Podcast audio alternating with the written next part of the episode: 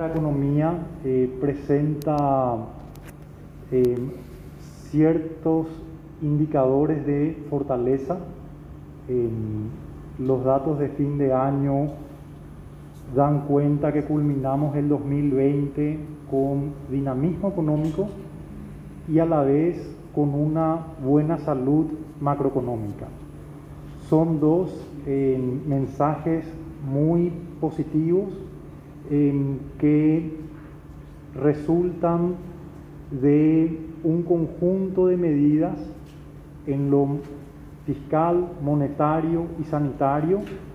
que se han coordinado eh, y han permitido que nos encontremos muy bien parados al culminar este año y em, dando ciertos pasos firmes al iniciar el 2021. Quisiera hacer referencia primero del, primer componente de, la señal muy positiva de esta dinámica que estamos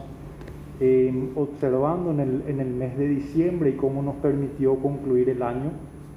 Son dos indicadores em, que apuntan a la misma dirección en cuanto a, a la posición positiva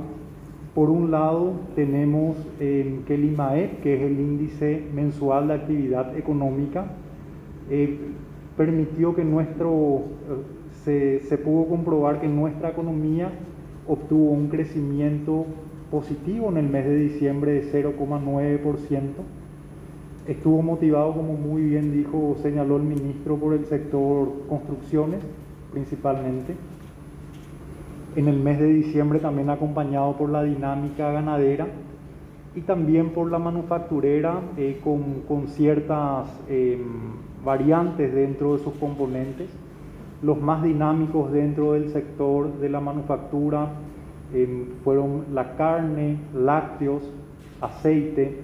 eh, textiles, químicos, prendas de vestir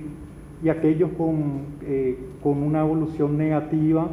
pero quizás con una mejor evolución respecto a meses pasados del sector industrial